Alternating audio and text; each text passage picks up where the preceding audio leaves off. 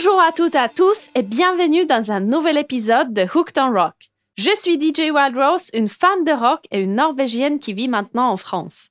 Dans cette série de podcasts, on va retracer l'histoire du rock à travers les genres et le temps. L'épisode d'aujourd'hui est un épisode particulier. C'est le dixième épisode de ce podcast.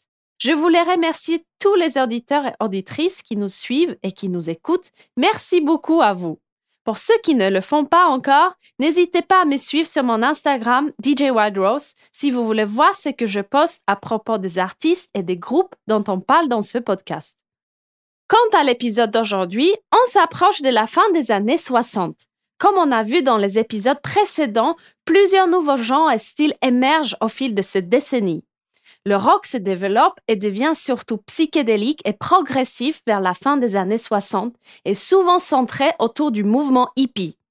Dans cet épisode, on va donc explorer les géants de ce style tels que Janis Joplin, Jimi Hendrix et les fameux festivals Woodstock de 69.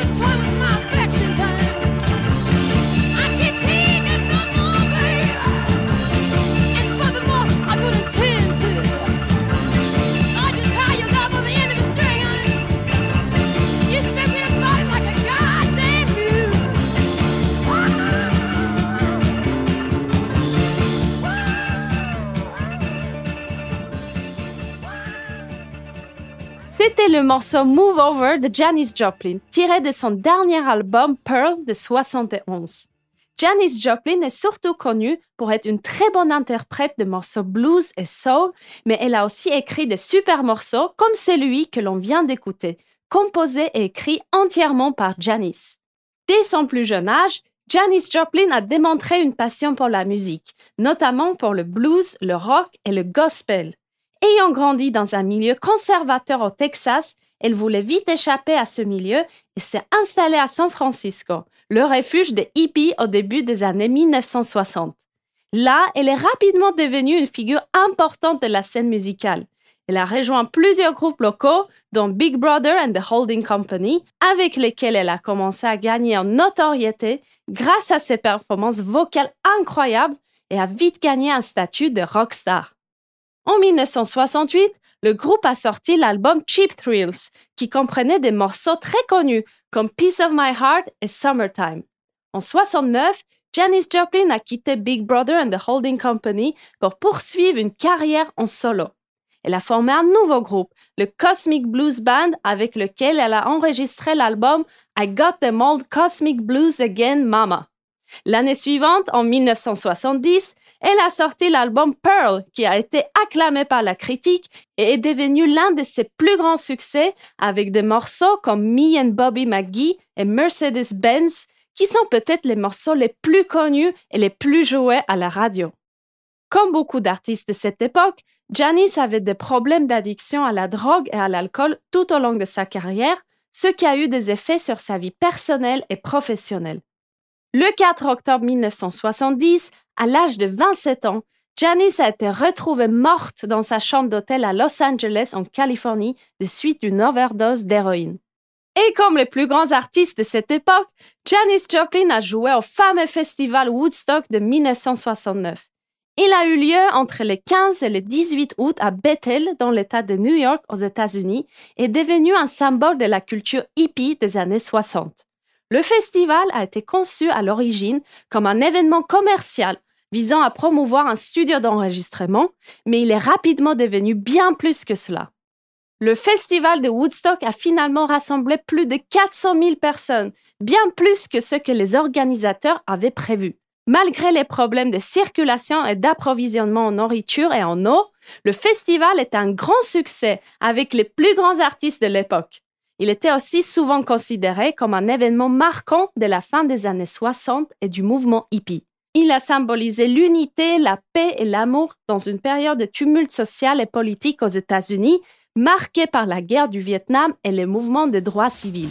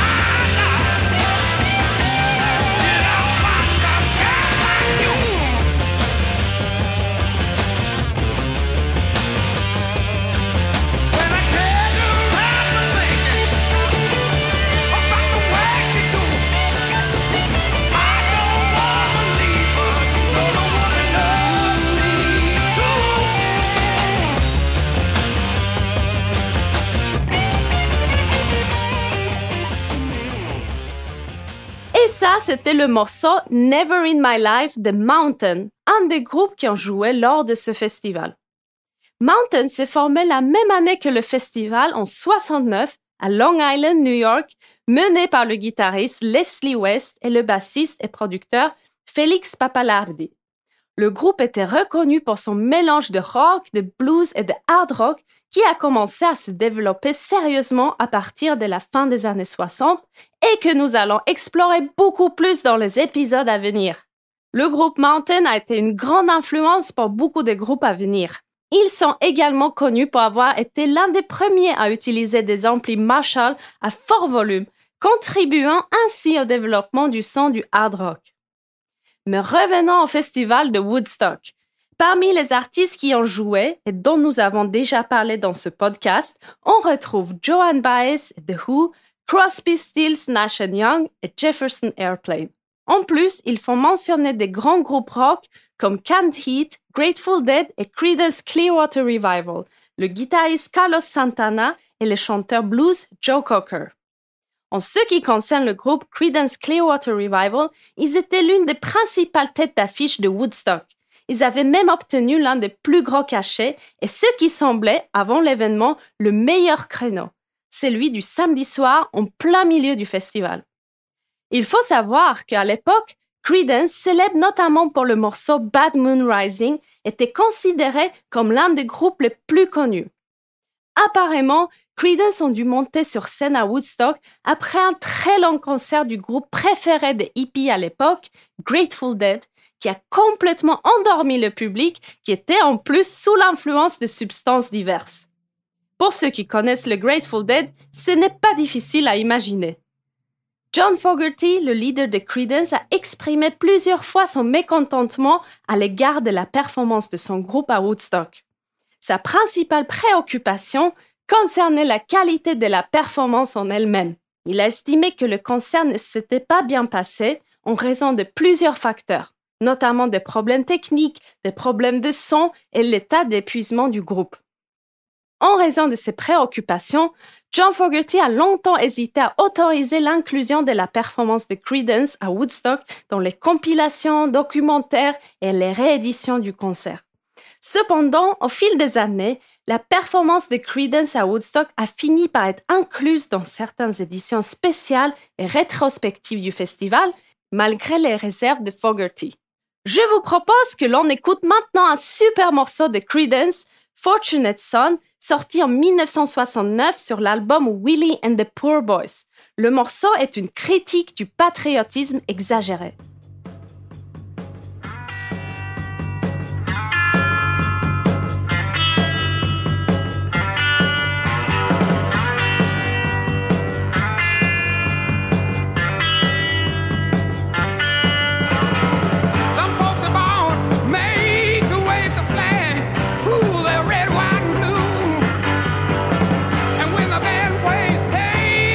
cheese.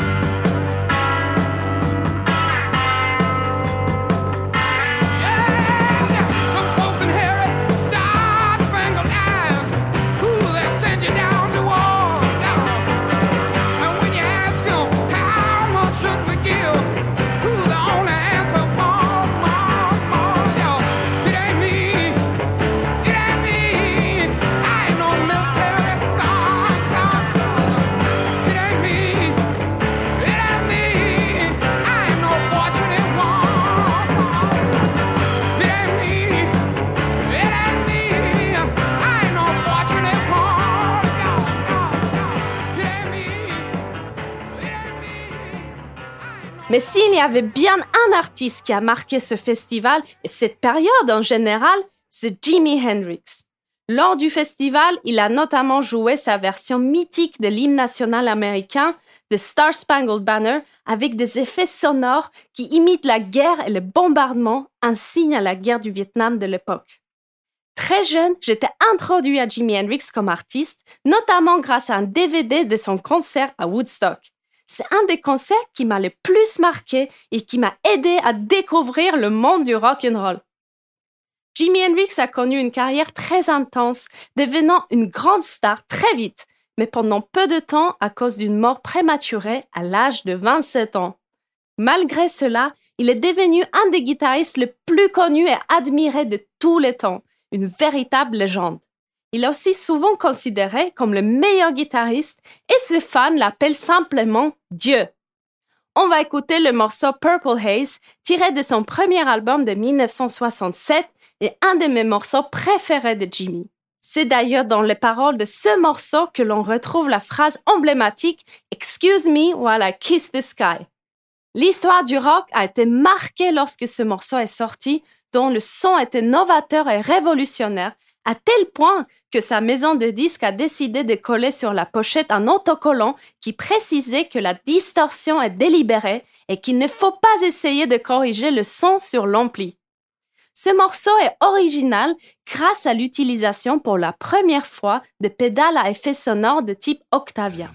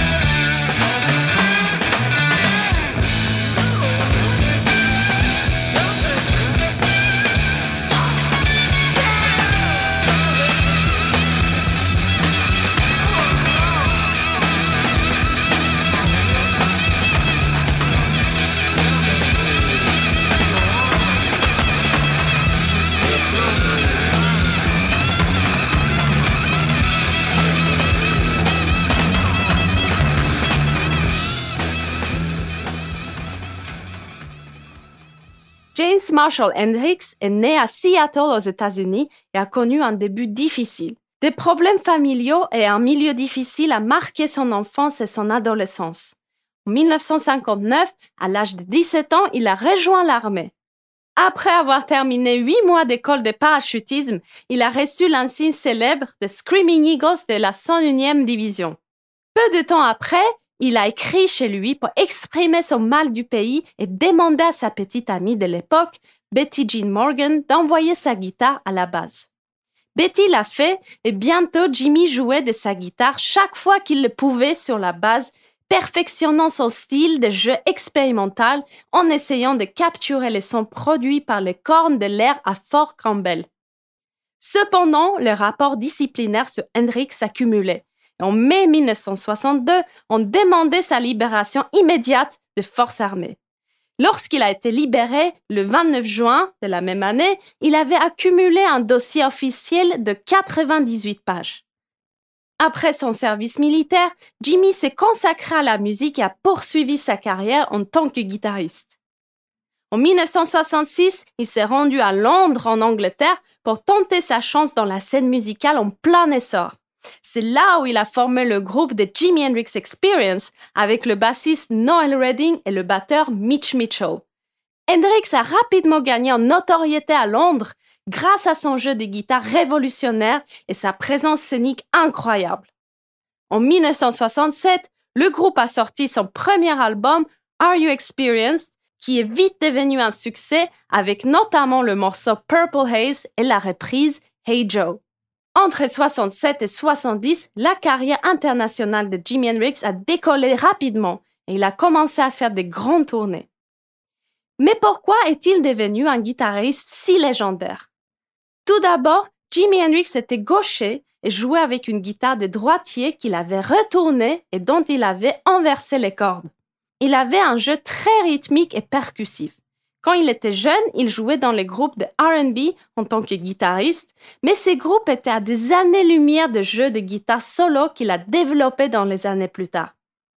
Pour en revenir à son jeu de guitare distinctif, Jimmy a développé son son en pluguant une Fender Stratocaster dans une pédale wah de la marque Vox, ensuite connecta une pédale fuzz, puis enfin branché dans un stack Marshall avec le niveau à fond. D'ailleurs, le volume sonore lors de ses concerts était si fort que ça frôlait la folie. Jimmy a également compris très vite que le jeu scénique avait une grande importance et de fait, il a développé des gimmicks qui sont devenus légendaires, tels que le fait de mettre le feu à sa guitare sur scène lors du festival à Monterey. Comme je l'ai déjà dit, Jimmy avait un jeu très rythmique, mélangeant accords et mélodies de façon très ingénieuse et musicale, grâce à l'utilisation d'accords barrés en passant son pouce par-dessous le manche, lui permettant de jouer la fondamentale de ses accords et d'avoir accès aux triades dont il se servait beaucoup avec le reste de ses doigts. Non seulement un guitariste exceptionnel, Jimmy a créé un son unique en combinant sa voix, sa technique de jeu et les capacités de sa guitare électrique. Ces innovations en matière de technique instrumentale sont toujours utilisées en studio d'enregistrement aujourd'hui.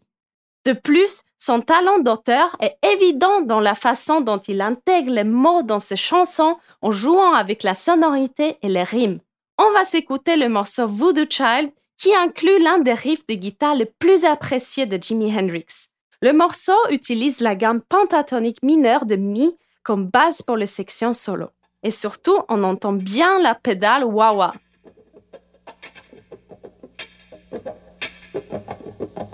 quan là ông là thầy giàu quan là ông là quan là ông là thầy giàu quan là quan quan là ông là thầy giàu quan là ông là